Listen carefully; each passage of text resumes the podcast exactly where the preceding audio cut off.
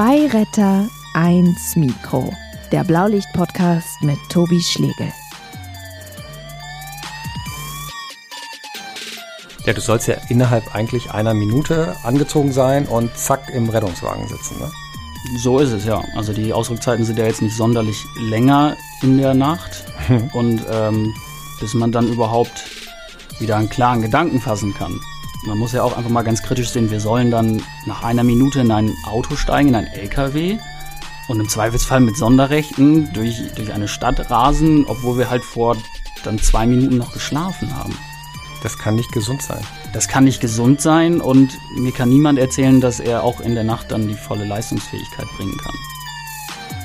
Zwei Retter, eins Mikro wird euch präsentiert von der Techniker Krankenkasse und dem FC St. Pauli, den zwei Partnern mit einer gemeinsamen Mission, die Welt ein bisschen besser zu machen. Wie? Das erfahrt ihr auf weltverbesserer.de. Willkommen zu Zwei Retter, eins Mikro. Nur RetterInnen kommen hier zu Wort, also vor allem Menschen aus dem Rettungsdienst und der Pflege. Wir hören hier unglaubliche Geschichten, traurige Geschichten, aber auch skurrile und amüsante Geschichten aus dem Blaulichtmilieu. Ihr dürft sie auch gerne weitererzählen. Gleichzeitig wollen wir mit diesem Podcast aber auch über politische Veränderungen diskutieren. Also, was muss sich ändern, damit die Arbeitsbedingungen endlich besser werden? Und es gibt einen großen Service für euch da draußen, denn immer in den letzten Minuten gibt es unsere große Erste-Hilfe-Schule. Erste Hilfe für alle sozusagen. Da werden wir euch, liebe HörerInnen da draußen, Erste Hilfe beibringen.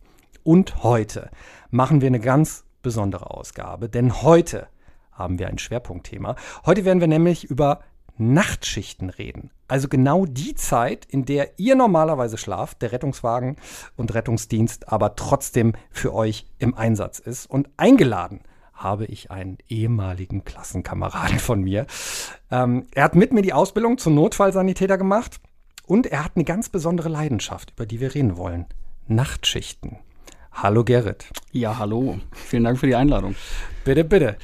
Du bist einer, der extrem gerne Nachtschichten macht. Warum? Ja, das kann man schon so sagen. Ich, äh, mir gefällt das Flair. Ich denke, so kann man das ganz kurz und knapp zusammenfassen. Die Nachtdienste, die man halt im Rettungsdienst macht, die haben ja schon ihr eigenes Flair. Das mhm. wirst du ja auch wissen. Und äh, ja, das, das fängt mich halt einfach immer wieder. Was ist denn dieses Flair? Ja, gerade wie du es eben gesagt hast, dieses alle anderen schlafen, man selbst arbeitet, man hat die Wachengemeinschaft noch mehr als am Tage, als, als eingeschworene Gruppe, die jetzt quasi zusammen diesen Dienst da durchmachen muss. Ähm, und ja, die Einsätze, die auch, finde ich, was ganz Besonderes sind. Erzähl mir mal von einem Einsatz, der so nur in der Nacht vorkommt. Ja, Fluch und Segen, es sind äh, natürlich oft die Alkoholeinsätze, die vermehrt in den Nachtdiensten vorkommen. Und ich persönlich finde, je später es wird, desto skurriler werden die Einsätze. Gerade wenn dann noch Alkohol ins Spiel kommt, dann wird es sehr skurril, sodass ja. du dann teilweise, wenn ich mir jetzt zurückerinnere, ich habe mal einen 13-Jährigen quasi im Dauerhandstand von einem Zaun fischen müssen. Der war nämlich auf der Flucht vor der Polizei, äh, quasi durch sämtliche Vorgärten und Hecken gesprintet, mhm. wollte über einen Zaun klettern und äh, hatte sich da leider beim Rüberfallen quasi an seinem Hosenbund verkeilt und hing dann kopfüber an diesem Gartenzaun. Ja. Aus der Ferne sah es halt aus, als würde er einfach so einen richtig guten Handstand machen. So. Und dann kamen wir halt näher und sagten ihm so, ja, stell dich doch mal hin. Und dann sahen wir halt so, das geht ja gar nicht, weil er da halt schon irgendwie 20 Minuten kopfüber an diesem Gartenzaun hing. Und ich würde doch anzweifeln, dass dich sowas 12 Uhr mittags, also dass du das da auch erleben würdest. Musstet ihr da nur technische Hilfeleistung äh, leisten oder noch was anderes, medizinisch auch eingreifen? Ja, es war am ehesten eine technische Rettung, so kann man sagen. Ähm, wir haben ihn dann nach Hause gebracht zu seiner Mutter, hm. Die auch wirklich so wenig begeistert war, dass uns der Junge dann tatsächlich darum gebeten hat, ihn vielleicht doch ins Krankenhaus zu fahren, weil es ihm ganz spontan dann doch nicht mehr so gut ging, als er seine Mutter gesehen hat. Ja, vielleicht hat er versucht, ein bisschen äh, dem zu entrinnen, was ihm zu Hause äh, erwartet hätte. Ob das jetzt geklappt hat, weiß ich nicht. Also war das ein Patient, der mit 13 Jahren extrem angetrunken war dann auch? Sonst wäre das ja gar nicht passiert. Ja, der ja. war schon dicht, das kann man so sagen. Der hatte ein paar Schnäpse dabei. Ja. War der denn nett zu euch? Weil das ist ja ähm, hauptsächlich ein Problem, wenn man, wenn man mal angepöbelt wird, dann hat das ja oft mit ähm, Drogen- oder Alkoholfällen zu tun, oder? Das ist leider so, ja. In dem Fall war es jetzt glücklicherweise so, dass er so erfasst von seiner Situation war und wahrscheinlich nach 20 Minuten auch recht froh war, dass ihm da irgendwer geholfen hat, ähm, dass er relativ freundlich zu uns war. Weil mhm. wir ja jetzt auch eigentlich eher immer nur die helfende Instanz in der Situation waren. Aber ganz oft, wie du sagst, ist es ja so, dass wir in die Situation reinkommen, dafür irgendwelche negativen Veränderungen sorgen und dementsprechend erstmal die Buhmänner sind. Erklär das mal kurz, negative Veränderungen. Naja, wir heben die Leute auf, wenn sie schlafen wollen. Wir wollen irgendwas versorgen, was denen im Zweifelsfall wehtut oder wir kommen halt dann, wenn die Situation schon eskaliert ist und die eh schon maximal auf Zinne sind. Und es könnte natürlich passieren, dass wir auch einen Trip einfach mal versauen und kaputt machen ne? durch ein Antidot, also Gegenmittel. Ja, wenn wir das jetzt äh, betrachten, das ist natürlich dann der absolute Worst Case für einen Abhängigen, wenn man denn gerade das Geld aufbringen konnte, um sich mal quasi einen Schuss zu leisten und dann der böse Rettungsdienst ankommt und einen diesen Schuss versaut. Da ist man dann wahrscheinlich auch angepisst, kann ich mir vorstellen. Hast du da konkret schon mal was erlebt mit solchen Patienten, was jetzt nicht so lustig war wie die erste Geschichte, die du erzählt hast? Ähm, jetzt so was, was äh, nennen wir es mal, andere Drogen angeht, so in Richtung Heroin und so, tatsächlich noch nicht. Da mhm. ist irgendwie der Bereich, wo ich fahre, ziemlich gegen gefeit. Ich weiß gar nicht warum, aber irgendwie kommt sowas bei uns einfach nicht vor oder es geht einfach an mir vorbei. Ich weiß es nicht. Aber so die klassischen Alkoholeinsätze, wo die Leute dann auch aggressiv werden, das ist schon häufig und vom Gefühl her wird das auch häufiger. Wie kommst du in dem Moment dann damit klar? Ich will ehrlich sein, es kotzt mich an. Hm. Aber ich glaube, der wichtige Punkt ist dann halt, dass du Professionalität bewahrst, dass du dir halt vor Augen hältst, dass im Optimalfall die Leute das gerade nicht wirklich ernst meinen, sondern einfach der Rausch aus ihnen spricht. Und dann muss man das halt einfach mal schlucken, auch wenn einen das noch so ankotzt. Ja, was genau kotzt sich da an? Also die Art, wie sie dann mit dir reden, sind das auch Gerüche oder andere Dinge? Ähm, die Art, wie sie mit einem reden, würde ich sagen, wie sie mit einem umgehen, obwohl man ja eigentlich quasi mit einer guten Absicht dort ankommt mhm. und die quasi einfach nicht, nicht anerkannt wird. Das nagt schon an einem, aber auch da gewöhnt man sich dran, würde ich sagen.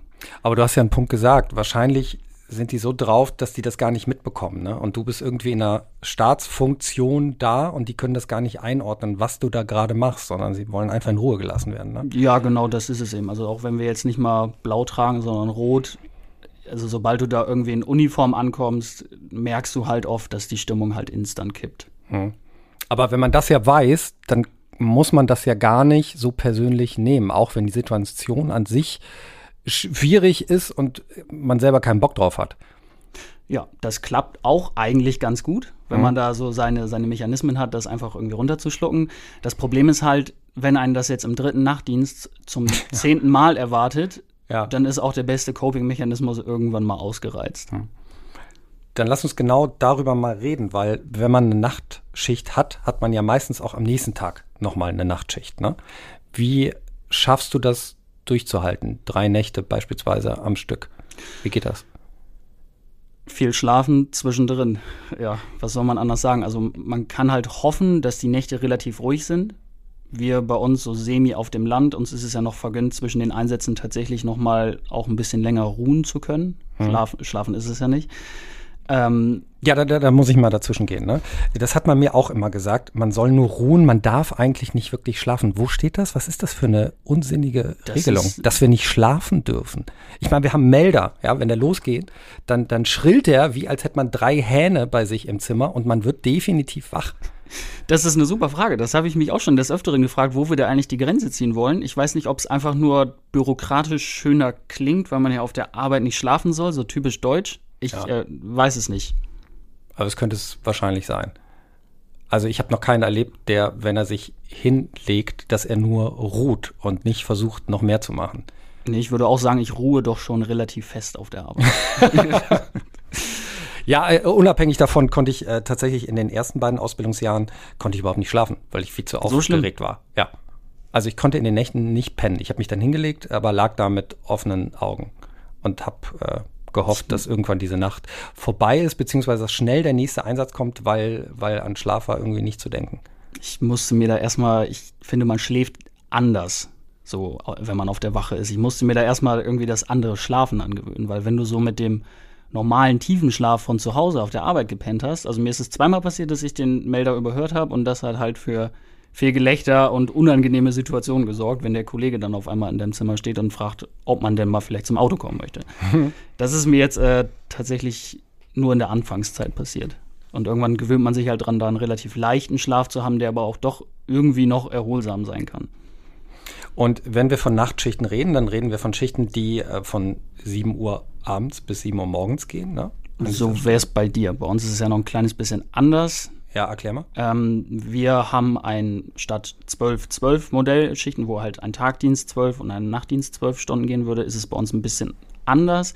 Wir haben das auf 10-14 gesplittet dass man mhm. quasi einen Nachtdienst um 17 Uhr beginnt bis morgens um 7. Das klingt erstmal wie ein ordentlicher Klopper, das ist es auch. Es hat aber den Vorteil, dass man, wenn man nur einen so kurzen Tagdienst hat, von 7 bis 17, noch deutlich mehr vom Tag hat. Mhm. Und ich persönlich bin weiterhin großer Fan und großer Verfechter dieses Modells im Gegensatz zu 12, 12, weil es mir halt so ein bisschen noch Ruhe gibt am Tag. Das Problem ist halt, wenn wir jetzt betrachten, dass du mehrere Nachtdienste hintereinander machst, dann habe ich halt nur noch 10 Stunden zwischen den Nachtdiensten, die ich irgendwie entweder auspennen könnte oder was anderes machen könnte. Und da merkt man schon, dass es dann, wenn man jetzt irgendwie im, am besten Fall drei Nachtdienste am Stück macht, dass diese zehn Stunden kaum ausreichen, dass du noch irgendwie was beschickt kriegst und gleichzeitig auch eine Mütze voll Schlaf kriegst. Ja, eigentlich schleppst du dich doch dann nach Hause und schläfst dann zu Hause und gehst dann sofort nach dem Ausschlafen wieder auf die Wache oder was? Im schlimmsten Fall, wenn man halt mal durchgefahren ist, so eine ganze Nacht, so 14 Stunden auf Achse war, dann ist das so, ja. Wann zur Hölle fütterst du dann deine Katzen? Das mache ich direkt. Das mache ich direkt morgens, weil äh, sie warten mich ja schon mit Freude. Dann äh, regelt man noch einmal alles schnell, was man noch machen muss, und dann äh, legt man sich halt zu Grabe. Hm. Wir tauchen mal ein in so eine Nachtschicht. Du bist jetzt abends auf der Wache? Legt man sich da dann sofort hin? Wie machst du das? Also, dass du denkst, ah, ich schlafe jetzt schon mal vor, bis der erste Einsatz kommt? Oder welche Taktik hast du dir da zurechtgelegt? Wie sieht so ein Ablauf aus? Ich habe das Gefühl, ich lerne da auch einfach nicht dazu. Ich mache es einfach nicht besser. Ich bin nämlich jemand, der auch weiterhin immer relativ lange wach ist an der Rettungswache. Das hat ganz oft mit den Leuten zu tun, die auch da sind. Dann mhm. quatscht man sich wieder fest und sitzt da dann halt mal eben bis zwei oder bis drei. Aber das, die Zeit möchte ich halt auch nicht missen. Gerade jetzt in, in der Corona-Krise, wo alles eher auf, auf Abstand war und man die sozialen Kontakte relativ weit runtergefahren hat, war das immer noch mal eine Möglichkeit, wo man sich auch mal länger einigermaßen in Ruhe mit Leuten mal einfach unterhalten konnte. Und das konnte man schon genießen, finde ich. Und du legst dich dann nach zwei Uhr irgendwann mal hin. Ja. Versuchst du das zu ruhen. Ja, nimm uns da mal mit in diesem Moment, damit die HörerInnen sich das auch vorstellen können. Also, man hat sich gerade hingelegt, ne, die Augen geschlossen, man ruht und dann kommt der Alarm. Wenn er denn kommt. Und dann? Im besten Fall hat man noch nicht geschlafen. Hm. Dann findet man ja relativ wieder gut zu seinen Klamotten, geht halt zum Auto und fährt diesen Einsatz. Doof wird's dann halt, wenn man richtig müde war und schon wirklich tief geschlafen hat. Denn dann ist man, da kann mir niemand was anderes erzählen, da ist man einfach verballert. Mhm. Das lässt sich, denke ich, auch einfach nicht, äh, nicht abstellen, wenn man da aus dem tiefen Schlaf gerissen wird. Und dann ist die erste Minute, wo man, wo man wieder klarkommen muss auf sein Leben überhaupt. Das ist schon ordentlich. Ja, du sollst ja innerhalb eigentlich einer Minute angezogen sein und zack im Rettungswagen sitzen, ne? So ist es, ja. Also die Ausrückzeiten sind ja jetzt nicht sonderlich länger in der Nacht. Hm. Und ähm, bis man dann überhaupt wieder einen klaren Gedanken fassen kann. Man muss ja auch einfach mal ganz kritisch sehen, wir sollen dann nach einer Minute in ein Auto steigen, in ein LKW und im Zweifelsfall mit Sonderrechten durch, durch eine Stadt rasen, obwohl wir halt vor dann zwei Minuten noch geschlafen haben. Das kann nicht gesund sein. Das kann nicht gesund sein und mir kann niemand erzählen, dass er auch in der Nacht dann die volle Leistungsfähigkeit bringen kann. Deswegen wenn man so sagen kann, bin ich immer recht glücklich, dass die Anfahrt ein bisschen länger dauert, weil du dann im Zweifelsfall auch noch mal vier, fünf, sechs, sieben, acht Minuten wach werden kannst und überhaupt nachdenken kannst und dich ein bisschen auf den Einsatz vorbereiten kannst. Aber das ist ein interessanter Punkt. Du kommst dann zu einem Einsatz, bist eigentlich angeschlagen, übermüdet. Hast du das Gefühl, du konntest bisher alle Patienten gut versorgen?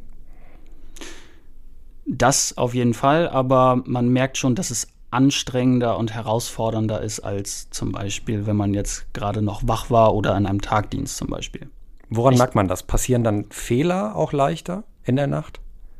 Das, also dass man nicht sofort an alles denkt, dass man deutlich mehr Kraft aufwenden muss, im Einsatz zu bleiben, die ganze Denkarbeit zu leisten. Das ist es ja nun mal als Notfallsanitäter. Du bist halt quasi der, der Denkende in den mhm. meisten Fällen auf dem Auto. Und ähm, das zweite Problem, zumindest bei mir, ich bin ja eine kleine notorische Zicke, man wird dünnhäutiger in der Nacht.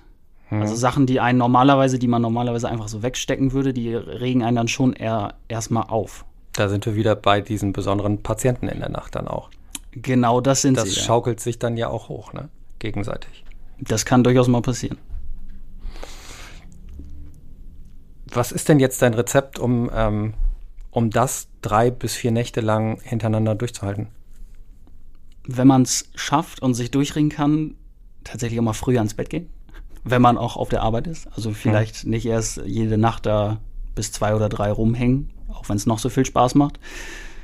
Ähm, viel und hoffentlich ruhiger, tiefer, gesunder Schlaf zu Hause. Also sich da schon irgendwie Möglichkeiten schaffen mit richtig abdunkelnden Vorhängen, weiß ich nicht, jetzt nicht unbedingt Schlaftabletten, aber einfach das tun, wo man weiß, dass man dann einfach besser einschlafen kann. Mhm. Einfach darauf Wert zu legen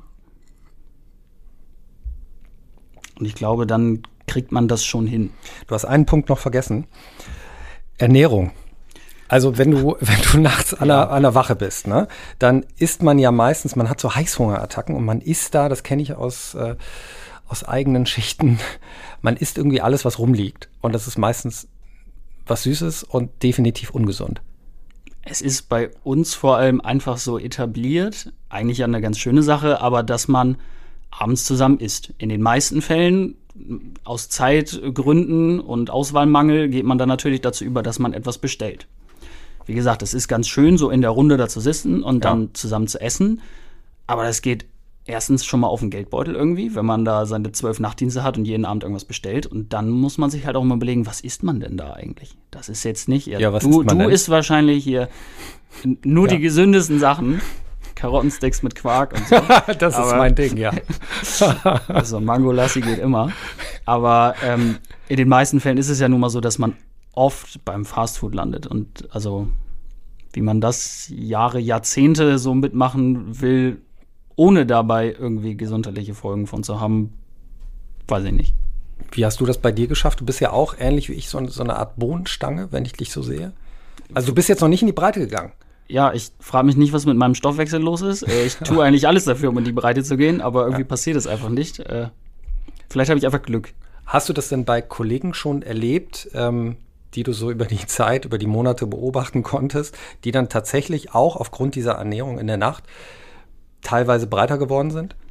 Ach ja, das, das ist schon so. Ich denke, wenn man da ansatzweise für prädestiniert ist, dann tut der Rettungsdienst sein üblich, also, also das, das Übrige und dann geht man halt einfach in die Breite. Da kann man eigentlich kaum was gegen machen, außer man ist halt wirklich konsequent, setzt sich auf den Hintern und versucht da was gegen zu machen. Hm. Also halt mal Essen irgendwie von zu Hause mitbringen, nicht jeden Abend der drei Nachtdienste mitbestellen oder ähnliches. Ja, ich finde aber auch so die Zeit zwischen drei und fünf ist der Horror. Da will ich eigentlich immer pennen. Ähm, und wenn man dann aber trotzdem wach ist, will man irgendwas essen. Dann esse ich alles. Wirklich. Die Zeit hatte ich, als ich mit dem Rauchen aufgehört habe. Da war ich wirklich so stereotypmäßig unterwegs, dass man dann wirklich die Heißhungerattacken hatte. Das war mhm. da ganz schlimm. Wir haben bei uns auf der Wache jetzt noch äh, die große Versuchung, ein Kollege von uns managt da was so ein bisschen mit so einem Snackschrank, wo man sich halt jederzeit, natürlich gegen Bezahlung, aber jederzeit Sachen rausnehmen kann. Und das ist dann halt die Hölle um die Uhrzeit, ne? Wenn man da vom Einsatz wiederkommt, natürlich nimmt man sich da was raus. Da ja. denkt man dann auch gar nicht groß drüber nach, weil man ja halt gerade noch wach ist und noch gar nicht wieder im, im Schlafmodus. Aber das ist ein schönes Ritual bei euch, dass da auf jeden Fall zusammen gegessen wird. Gibt es noch so Nachtrituale oder wir haben ja eben über Patienten gesprochen. Ähm, wie sind die Kollegen denn anders in der Nacht als am Tag?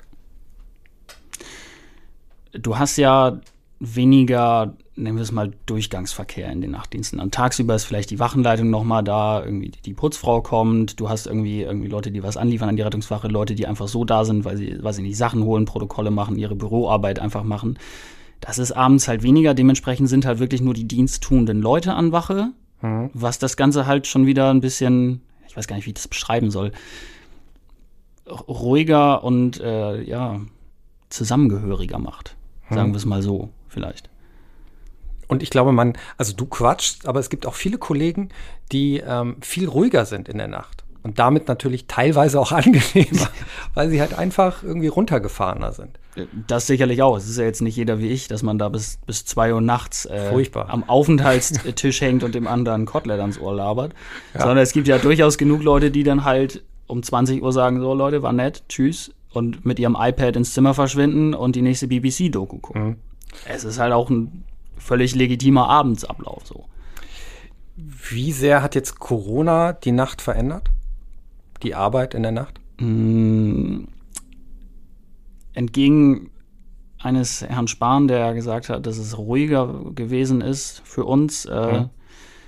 Das mag sicherlich gewesen sein, wenn man die Anzahl der Einsätze betrachtet. Das kann ich mir durchaus vorstellen. Aber der Einsatz an sich hat ja einen massiv erhöhten Arbeitsaufwand nach sich gezogen. Und so wie du es eben gesagt hast, wenn von drei bis fünf irgendwie dazwischen irgendwie ein Einsatz kommt, ist das erstmal scheiße. Und wenn das dann zum Beispiel ein Corona-Einsatz war, wo man danach erstmal die Karre auf links drehen muss, sich im besten Fall noch umziehen muss und halt alles wieder wischen muss, schick machen muss, dauert ein Einsatz mit der Nachbereitung halt so ewig lange, dass selbst ein Einsatz zur falschen Zeit im Nachtdienst dir quasi die komplette Nacht verhauen kann, sodass mhm. du gar nicht schläfst oder einfach viel zu wenig. Kannst du uns da mal kurz aufklären? Das wissen, glaube ich, viele gar nicht. Wenn man einen Corona-Verdachtsfall oder einen bewiesenen Corona-Fall transportiert im Rettungswagen hat, was passiert dann mit dem Rettungswagen danach? Wir haben ja in jedem Einsatz unsere Grundhygiene, die wir aufrechterhalten. Wir sind ja schließlich ein Rettungswagen, der halt nicht nur Otto Normal Oma Erna transportiert, sondern im schlimmsten Fall auch äh, Leukämie-Patienten, die gerade nach Chemo oder ähnlichem komplett ohne Immunsystem durch die Gegend laufen. Und da ist es halt wirklich extrem wichtig, dass wir nach jedem Patienten eine Grundhygiene aufrechterhalten, alle Kontaktflächen einmal desinfizieren. Mhm. Ähm, und das ist nach Corona halt immens gesteigert. Je nachdem, was für ein Patient das war, was mit dem, mit dem Patienten halt gemacht haben, wird das ganze Auto einmal durchgewischt. Sämtliche Schubladensachen, die wir angefasst haben, müssen gereinigt werden. Ähm, es müssen ja, eigentlich der komplette Innenraum des ja, RTWs. So, ne? so ist es ja. Mit ne? Wischtüchern und nicht mit einem Kercher. Schön wär's, aber wir sind leider noch bei den Tüchern hängen geblieben. Und dann putzt man sich da halt einfach mal ein bis anderthalb Stunden die Ohren ab. Und in dem Moment ist man ja auch nicht frei. Da müssen dann quasi die Kollegen ran mit dem Rettungswagen, mit dem zweiten Wagen oder ein Wagen von weiter weg, weil man ist ja verschmutzt an der Wache, man ist nicht einsatzfähig. Ne? Das ist dann so. Also wenn man nicht gerade irgendwie ein Auto spontan in der Halle daneben stehen hat, was auch erwiesenermaßen einsatzbereit ist, dann ist man halt erstmal raus. Deswegen mhm. freut man sich vielleicht im ersten Moment, dass die Parallelschicht jetzt diesen Corona-Einsatz abgegriffen hat. Aber wenn man dann den dritten Einsatz am Stück gefahren ist, weil die halt einfach noch am Putzen sind und nicht mithelfen können und nicht einsatzbereit sind, dann äh, hängt man halt direkt mit drin. Ich versuche mir gerade vorzustellen, es ist vier Uhr nachts, du wischst gerade den, den RTW, bist extrem dünnhäutig. Wie, wie geht's dir in dem Moment? Wie oft fluchst du? Ich würde jetzt sagen, nicht so oft, aber dann spätestens bei Ausstrahlung kommt es raus. ähm, es ist jetzt, das kann man, denke ich, so sagen, nicht der tollste Teil an diesem Job, aber auch da muss man halt durch. Ich versuche mir da momentan so ein bisschen eine gewisse Resilienz anzuzüchten, dass man da drüber steht. Weißt du, wie viele Nächte du schon gemacht hast? Äh, so, so ungefähr? Also, na, das lässt sich schwierig abschätzen. Ähm, ich kann auf jeden Fall sagen, dass ich, das müsste es ja 2019 gewesen sein, da habe ich zweieinhalb bis drei Monate am Stück nur Nächte gemacht. Das war eine Erfahrung wert. Das hatte sicherlich auch Vorteile, aber ich müsste es jetzt bei der jetzigen Lebenssituation jetzt nicht unbedingt nochmal machen. Mhm. Ähm, ansonsten würde ich sagen, dass schon nicht die Hälfte, aber sicherlich so 40 Prozent all meiner Dienste, die ich jetzt hier seit knapp sechs, sechs Jahren Rettungsdienst gemacht habe, schon Nachtdienste waren. Und merkst du nach all diesen Nachtschichten, ähm, die du bisher gemacht hast, dass du die mittlerweile schlechter verkraftest als vorher? Ich weiß nicht genau, woran es liegt. Ob ich jetzt in dieser Zeit wirklich schon so, ja, dass, dass das so schlechter geworden ist mit dem Wegstecken. Am Anfang war es so, wenn die Nacht relativ ruhig war und ich auf der Rettungswache relativ viel geschlafen habe, das klingt immer so komisch, geruht habe, mhm. ähm, dass ich dann halt einfach wach geblieben bin. So. Dann fährt man halt morgens nach Hause, es ist 8 Uhr, man ist zu Hause, alles ist entspannt und man kann den Tag halt nutzen. Das habe ich seit längerer Zeit definitiv nicht mehr gemacht. Also ohne irgendwie nochmal bis mittags knacken geht's halt nicht mehr. Das mache ich nicht mehr. Das ist mir einfach zu stressig auch. Und weil du wahrscheinlich zu erschöpft dann warst. Ja, genau. Also selbst wenn man es mal versucht hat, kam halt spätestens am Mittag dann der Einbruch, wo man dachte, nee, man, ich muss mich jetzt noch mal kurz hinlegen, weil es einfach nicht geht. Und dann bringt einem der Tag halt auch nichts, wenn man sich da einfach nur durchschleppt. Aber das heißt ja, für Leute, die jetzt gerade zuhören, wenn man in der Nacht arbeitet, und am Tag einfach nur pennt, du hast ja null Privatleben mehr oder Sozialkontakte. Das ist so, ja. Also wenn wir jetzt mal den normalen Dienstplan betrachten und sagen, du hast drei Nachtdienste am Stück, hm. dann äh, ja, liest sich das vielleicht schön, weil man denkt, so ja, dazwischen hast du ja noch frei, aber wenn du halt faktisch einfach nur dann pennst, bringt dir das gar nichts. Also so für dein Privatleben, für dein soziales Umfeld, bist du dann halt einfach mal drei Tage weg. Weil dann kannst du halt dich auf der Arbeit mit Glück melden, wenn nicht so viel zu tun ist, oder hm. du schläfst halt. Wie geht's dir damit? Es ist belastend und es ist teilweise echt nervig für irgendwelche Planungen. Ich bin jetzt vor kurzem umgezogen und wenn man dann nebenbei nochmal Vollzeit im Rettungsdienst arbeitet, macht es das halt nicht einfacher. Hm. Das muss man so sagen. Jetzt hatte ich hier ja in Folge 2 Stefan, einen Kollegen, um die 50. Und der hat vorgeschlagen, dass Ältere keine Nachtschichten mehr machen sollten, damit sie das auch weiterhin durchhalten, diesen Job überhaupt machen zu können. Was hältst du von dem Vorschlag?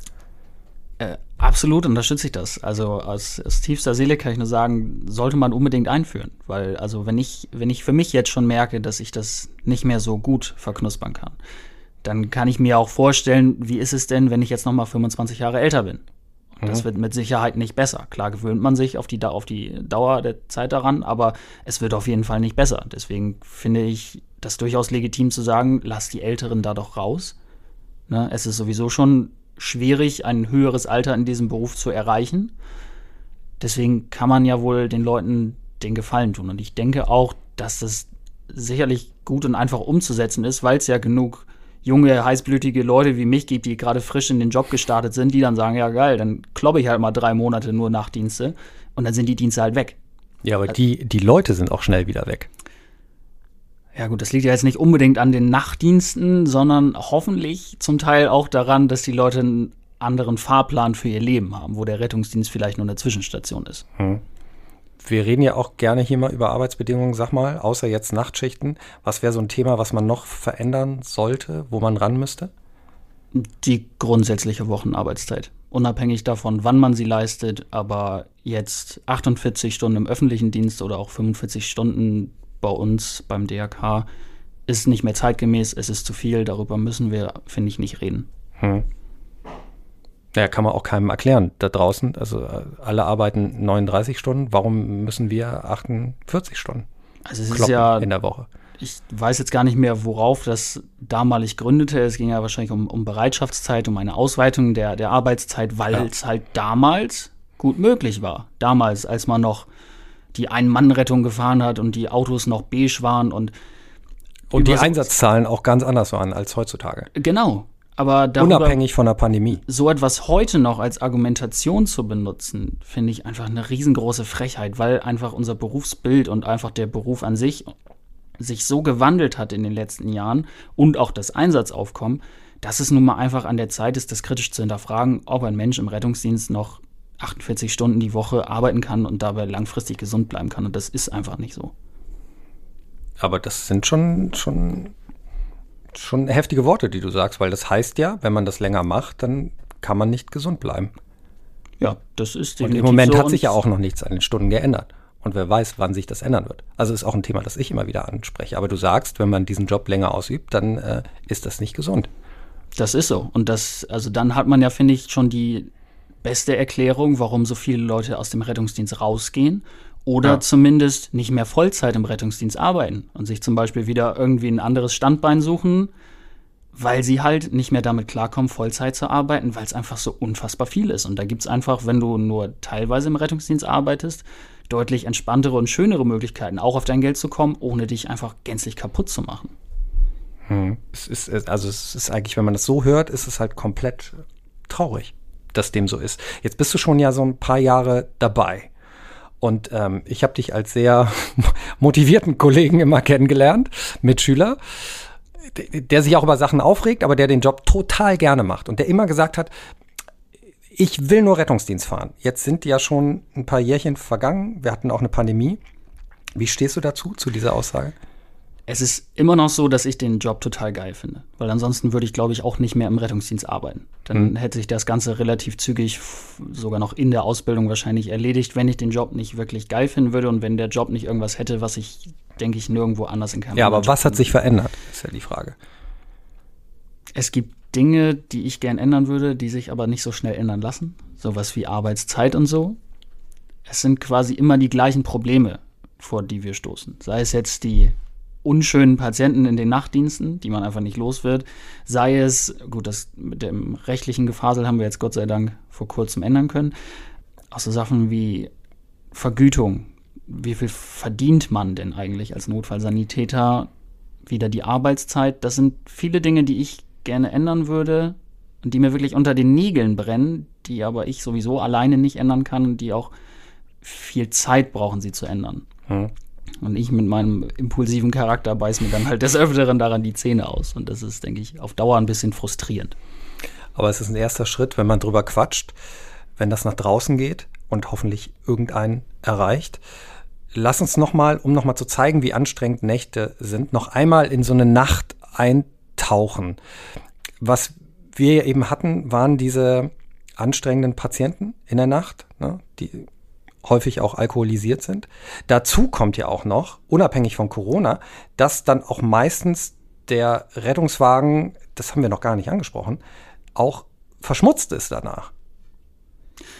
Ja, ich finde immer, also das sagt sich am Anfang so spaßig, dass eigentlich 50 Prozent unserer Arbeit aus Putzen bestehen. Aber wenn man das mal so zurückrechnet, kann man das, denke ich, fast so sagen. Denn jeder Einsatz, wie vorhin erwähnt, zieht halt Reinigungsarbeiten nach sich manche Einsätze mehr als andere. Und das Problem ist halt, dass solche Einsätze in Richtung Corona sicherlich erhöhten Reinigungsaufwand erfordern, aber auch Einsätze mit Alkohol oder ähnlichen Dingen durchaus mal Reinigungsaufwand erfordern, der auch nicht so sonderlich angenehm ist. Was hast du da alles schon erlebt, was Körperflüssigkeiten angeht? Ich denke, die haben wir mittlerweile alle durch. Bis auf, alle. bis auf Leak vor, aber ich glaube, ansonsten habe ich schon fast alles aus dem Auto gewischt, was man eigentlich niemals an den Händen haben möchte. Sag mal ein Beispiel. ich denke, wir haben Erbrochenes und Kot in sämtlichen Formen, Farben, Geschmacksrichtungen und Konsistenzen. Ja. Ähm, Blut an dieser Stelle ist, glaube ich, noch einer der angenehmsten Stoffe, die man da am Auto finden kann. Nichtsdestotrotz muss man es halt wegmachen. Und das muss man ja selbst machen. Ne? Das macht kein anderer für einen. Äh, hast du dann noch Ekel davor? ich glaube, da Ding? hat jeder, du wahrscheinlich auch, jeder so ein bisschen seine Nemesis. Ne? Also viele Leute, mit denen ich so fahre, mit denen ich rede, die können Erbrochenes auf den Tod nicht ab. Hm. Ähm, ich habe mein, mein Endgegner ist, glaube ich, eher der Stuhl. Hm. So. Und mit Glück hat man dann einen Kollegen dabei, der einen anderen Endgegner hat, sodass man sich davon ein bisschen abwechseln kann, dass man quasi immer den anderen dann ein bisschen in Schutz nehmen kann. Pech ist halt, wenn beides nicht abkönnen, weil dann hat man halt verloren. Na, ich finde das ja insofern interessant. Ich muss da jetzt auch gar nicht groß drüber reden, aber ich finde halt interessant, dass man auch in diesem Job eine Entwicklung durchmacht. Also bei mir war es tatsächlich so, dass Dinge, die mich vorher angeekelt haben, mich gar nicht mehr anekeln. Also da haben sich Grenzen verschoben in diesem Job. Das dass man, dass man, dass man selber, also es geht jetzt gar nicht um Gefühle, das ist natürlich noch ein ganz anderer Punkt, dass man so ein bisschen abhärtet, aber dass man auch äußeren Einflüssen gegenüber abhärtet. Das ist auch so. Ich denke, das passiert auch, denke ich, ganz natürlich, weil welcher, wenn du nicht in so einem Beruf arbeitest, wann stehst du denn mal in so einer völlig verwahrlosten Wohnung wo wirklich jemand seit 40 Jahren nicht sauber gemacht hat und in seinen eigenen Ausscheidungen lebt. Mhm. Das ist ja jetzt nicht, was man irgendwie täglich mal miterlebt. Da, also das, ich glaube, der tägliche Hardcore-Moment ist halt vielleicht der Obdachlose in der S-Bahn-Station, der da in seinem Erbrochenen sitzt und das war es dann wahrscheinlich, mhm. hoffentlich. Also da ist ja Klar, die Grenze geht höher, aber das Spektrum im Rettungsdienst ist halt auch ein ganz anderes. Und wenn man das jetzt auf die Gefühlsebene münzt, dass man sagt, man erlebt Schicksale, die man dann nicht mehr komplett nah an sich ranlässt, wie in der Anfangszeit, ist das bei dir auch so? Es ist alles Psychohygiene, das nicht nah an sich ranzulassen, würde ich sagen. Hm. Wenn man das bei jedem Einsatz so richtig zulassen würde, wenn man es denn wollte, dann würdest du halt auch den Rettungsdienst nicht lang machen. Dann hm. machst du das ein paar Schichten und dann bist du einfach am Ende.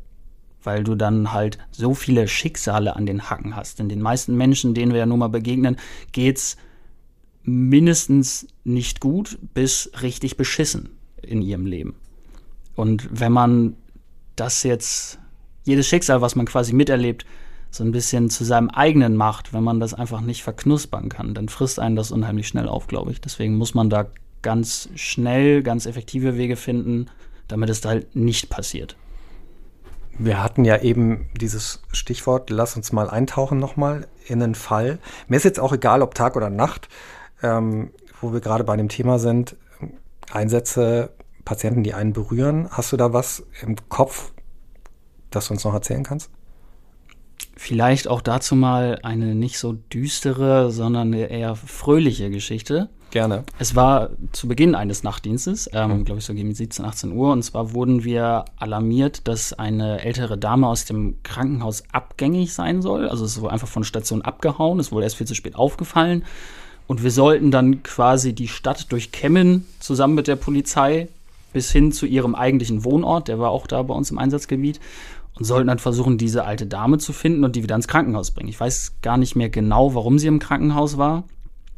Ähm, und so fuhren wir dann da durch die Stadt bis zu ihrem Wohnhaus und da haben wir sie dann letztendlich auch angetroffen. Und äh, es war ja gar nicht so, dass die Dame dement war oder so. Die war sich auch ihrer Taten bewusst und alles.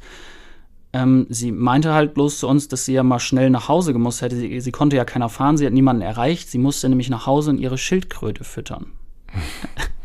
Mhm. Und dann äh, waren wir bei der alten Dame in der Wohnung und es war jetzt nicht so, dass es so eine kleine Schildkröte ist, wie man sich die vielleicht so im Terrarium oder so vorstellt. Nein, es war halt wirklich so ein, so ein 60 Kilo laufender Fels. Und die Geschichte dahinter ist richtig niedlich. Und zwar hat ihr Mann, der war Seefahrer, hat ihr irgendwie vor 60 Jahren mal von einer seiner Reisen aus Amerika so eine kleine Mini-Schildkröte mitgebracht. Mhm. Und die hat sich wohl so wohl gefühlt in der Pflege der Dame, dass sie halt über die Jahre zu so einem riesen Klotz herangewachsen ist. Und die lebte da halt zu Hause und rüschte da durch die Wohnung. Und die musste natürlich gefüttert werden. Mhm. Und weil die Dame ja niemanden hatte, der diese Schildkröte füttern kann, äh, der Mann war verstorben und sie lebt alleine, musste sie halt aus dieser Krankenhausbehandlung dann mal eben fix nach Hause und diese Schildkröte füttern. Und das ist mir so ein bisschen hängen geblieben, so als auch mal ganz schönen Moment, ganz abseits der anderen. Hast du die, die Schildkröte hast du aber wirklich gesehen? Die war da in der Wohnung, ja. ja. Hast, hast, du ein Selfie gemacht mit der Schildkröte? Nee, leider nicht. Das hätte ich, hätte ich wirklich mal machen sollen. Ähm, mein Kollege sagte im Nachhinein noch, dass er erst dachte, das wäre irgendwie ein großer Karton oder ein Tisch, bis, ja. er sich, bis sie sich dann anfing zu bewegen. Aber krass, dass die so groß werden können. Also ich, ich kenne das von so Hausschweinen, ne? dann denkt man, das bleibt ja, ja. so klein und es wird dann so ein Riesen-Oschi. Aber auch bei Schildkröten, die können richtig, richtig groß werden. Na, wenn es sowas Exotisches ist, ja. Ja, man muss, wenn man schon Seefahrer ist, dann muss man der Frau mal was Richtiges mitbringen. Ne? Aber du bist ja auch ein Tiertyp, ne? Katzen oder Schildkröten, du kannst ja mit, mit beiden Gattungen, glaube ich. Absolut. Bist du bereit für unsere Erste-Hilfe-Schule? Auf jeden Fall. Gut, meine Damen und Herren da draußen, wir wollen euch Erste Hilfe beibringen. Erste Hilfe für alle. Erste Hilfe für alle wird Ihnen präsentiert von der Björn Steiger Stiftung. Und heute sprechen wir über ein äh, besonderes Krankheitsbild und zwar über den allergischen Schock, den sogenannten anaphylaktischen Schock. Ist äh, teilweise ein sehr dramatisches Krankheitsbild und eben auch der Grund, weswegen man beispielsweise nach einer Corona-Impfung nach 15 Minuten warten muss. Ja, kommt zwar ganz selten vor, aber den dämmt man dann eben ein, wenn man den Patienten noch kurz sicherheitshalber beobachtet. Gerrit, wie bekomme ich einen allergischen Schock? Erstmal, indem ich eine Allergie habe.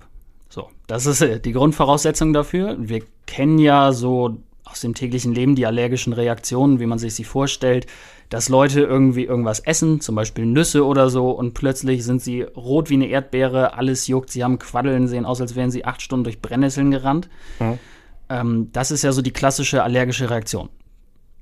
Der anaphylaktische Schock ist dann quasi die absolute Steigerung davon, wo wir uns nicht mehr nur auf solche Sachen mit der Haut beschränken, sondern andere Körpersysteme so davon beeinträchtigt sind, dass es wirklich lebensgefährlich wird. Wobei unsere Überschrift allergischer Schock ist auch Grad 1. Grad 1 heißt, äh, man hat so Quaddeln, man hat einen Juckreiz, eine Rötung. Also das gehört schon zu diesem Krankheitsbild auch dazu im ersten Grad, aber es kann halt viel gefährlicher werden. Ne?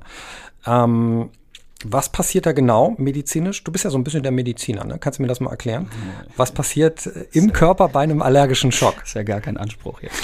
Also wir haben ja die äh, normale allergische Reaktion, die ja für sich schon schlecht ist, und zwar, dass das Immunsystem einen an für sich völlig normalen Stoff, sei es nun Katzenhaare, Nüsse, was auch immer, worauf man jetzt allergisch ist. Bienenstich, Wespenstich. Aber halt auch so Sachen wie Antibiotika oder ja. auch Medikamente. Dass das Immunsystem diesen Stoff, der nun dann überall im Körper ist, fälschlicherweise als äh, einen Fremdstoff, einen, einen, einen Erreger erkennt und sich quasi gegen den zur Wehr setzen will. Und das Ganze läuft dann im Verlauf deutlich aus dem Ruder. Also es ist sozusagen eine Überreaktion des Körpers ne? auf eigentlich einen harmlosen Stoff. Eine überschießende Immunreaktion, ja. Ja. Und ähm, dazu muss man, glaube ich, noch sagen, dass der Körper auf alles allergisch reagieren kann. Ne? Ja, also da hat man, glaube ich, mittlerweile schon mal fast alles gehört, was Allergien angeht, so gegen ziemlich fast jedes Medikament. Man kennt es ja selbst, Hausstaub etc. etc. Und das hat dann konkret, wir haben ja eben schon äh, die erste Stufe beschrieben, Juckreiz, Quaddeln, eine Rötung. Was hat das dann für den Patienten für Konsequenzen? Diese mhm. allergische Reaktion, wie weit kann das gehen? Die beiden Dinge, die für uns eigentlich am problematischsten sind, sind einerseits dass alles anschwillt. Das sieht man selbst, dass man so Quaddeln auf der Haut kriegt. Das passiert aber ja nicht nur auf der Haut, sondern unter Umständen auch auf den Schleimhäuten. Und zwar auch auf den Schleimhäuten, die unsere Atemwege auskleiden. Das kann dann im schlimmsten Fall so weit führen, dass dieser Atemweg, also meinetwegen der Hals, die Luftröhre, so weit anschwillt, die Schleimhaut, die ihn auskleidet, dass da keine Luft mehr durchgeht, mhm. sodass man dann quasi erstickt.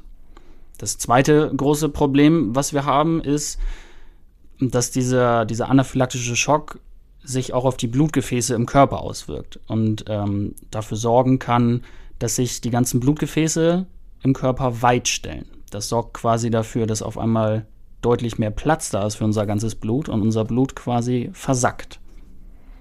Das heißt massive Kreislaufprobleme, ne? also die Herzfrequenz steigt und der Blutdruck sinkt. Und ähm, neurologisch kann natürlich auch was passieren. Also man wird äh, irgendwie schläfrig, nicht mehr wirklich ansprechbar.